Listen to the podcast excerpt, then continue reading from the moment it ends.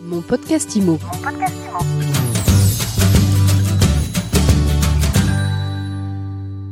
Bonjour à tous et bienvenue dans ce nouvel épisode de mon podcast IMO. Tous les jours, vous le savez, on reçoit celles et ceux qui font l'actu de l'immobilier et qui vous font avancer sur votre projet. Alors dans le contexte économique actuel, avancer ensemble, ben, c'est peut-être l'une des clés, notamment pour les professionnels de l'IMO, et on en parle justement tout de suite avec Cédric Lavaux. Bonjour. Bonjour Ariane. Cédric, vous êtes président du fichier AMIPI, membre du conseil d'administration de la FNAIM depuis peu. Depuis le dernier mandat, tout à fait depuis décembre. Depuis décembre, donc ça va, je ne me trompe pas. Cédric, vous prenez le partage des mandats exclusifs pour les agents euh, immobiliers.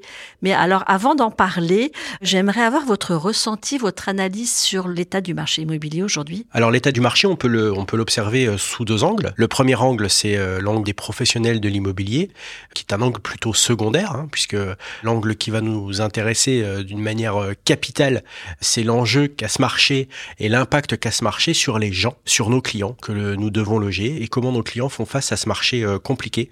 Nous sommes dans une sorte de tunnel dans lequel il y a une demande considérable qui ne cesse et qui ne cessera de croître si on compare la démographie, les évolutions sociétales avec euh, le travail euh, à la maison et puis euh, le nombre de divorces aussi qui augmente avec les familles monoparentales, les reconstitutions de couples.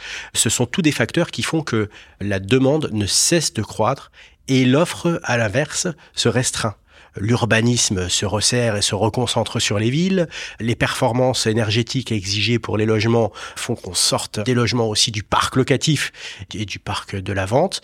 Donc euh, on est sur une situation complexe dans un schéma économique dans lequel la hausse des taux ben, ne permet en plus pas aux, aux personnes de se loger. Et alors dans ce contexte-là, comment est-ce que vos adhérents agents immobiliers vivent la situation? Ça dépend de la manière dans laquelle ils abordent euh, la vie en général. Il y a les optimistes, ceux qui disent oui et, et il y a les pessimistes, ceux qui disent oui mais. Moi ce qui m'intéresse c'est le discours des optimistes, parce que le fichier AMEPI, c'est un fichier d'une intelligence hors norme qu'on fondait euh, nos pères il y a 15 ans, et qui est fait pour les optimistes. Vous nous rappelez justement son fonctionnement? Le fichier AMEPI, c'est partager vos mandats exclusifs pour pouvoir offrir à vos clients vendeurs une chance supplémentaire de vendre leurs biens dans de meilleures conditions et le plus rapidement possible, et à vos clients acquéreurs de leur permettre de disposer d'un nombre de logements à leur proposer qui sera bien plus considérable que votre simple stock. Donc le fichier AMEPI, c'est l'intelligence gagnant-gagnant, c'est le système coopétitif qu'ont inventé les réseaux et qui aujourd'hui est à la disposition de tous les agents immobiliers français. Est-ce qu'on peut dire que ça prend un sens encore plus fort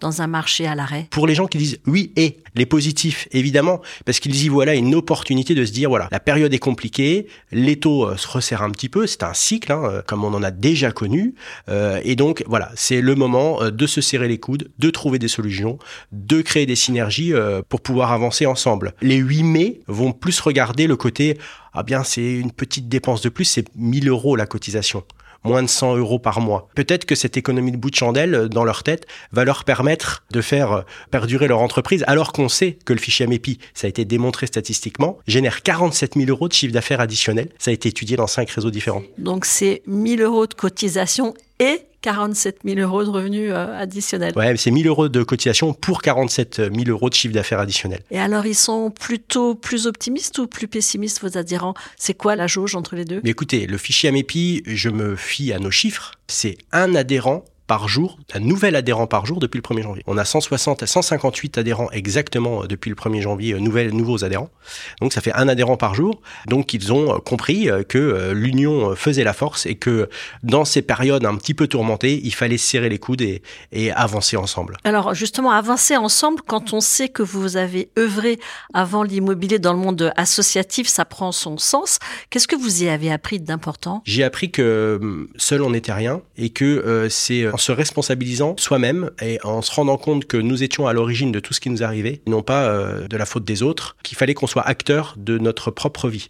Et que pour être acteur de sa propre vie, il fallait considérer l'autre euh, comme euh, celui que nous devons faire avancer et qui va nous aider aussi un petit peu à avancer. Je crois beaucoup au collectif. Je pense que la vie a ce sens du partage communautaire, du travail ensemble et du mieux vivre. Et c'est aussi pour ça que j'ai choisi le logement parce que finalement, la première fonction du logement logement, c'est une fonction sociale. Loger les gens, c'est Laurent Vimon le disait toujours, c'est le plus beau métier du monde après sage-femme. Est-ce que votre vision finalement très humaniste, elle est compatible avec le cliché d'agent immobilier avant tout euh, qui se comporte comme un commercial et surtout un commercial? Moi, je pense qu'elle est compatible. Je pense qu'en plus d'être compatible, elle est indispensable. Parce que de euh, cet humanisme ou de cette vision, on va dire, euh, collective du métier, débouche le résultat. Si vous aidez à atteindre les objectifs à ceux qui vous entourent, en retour, ils vous aideront à atteindre les vôtres. Donc je pense qu'au contraire, c'est une vision, on le voit dans l'entreprise.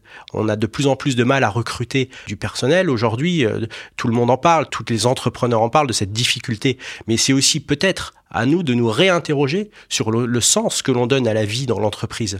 Quel bien-être il y a au travail, euh, comment le collectif est soudé, euh, quelles valeurs euh, on y développe. Finalement, c'est un petit peu la même chose au dehors qu'en dedans. Et moi, je pense que d'une manière générale, on a une jeune génération qui pousse sur un mieux vivre et sur une, justement une volonté un petit peu plus humaniste de nos développements. J'ai envie de vous dire merci et bravo Cédric pour cette vision. Cédric Lavaux, je rappelle que vous êtes président du fichier AMEPI et je vous dis à très vite pour euh, l'Assemblée générale de l'AMEPI. À Marseille. À très vite, Ariane. Et à très vite pour un nouvel épisode de mon podcast IMO à écouter tous les jours sur MySuite IMO et sur toutes les plateformes. Mon podcast IMO. Mon podcast IMO.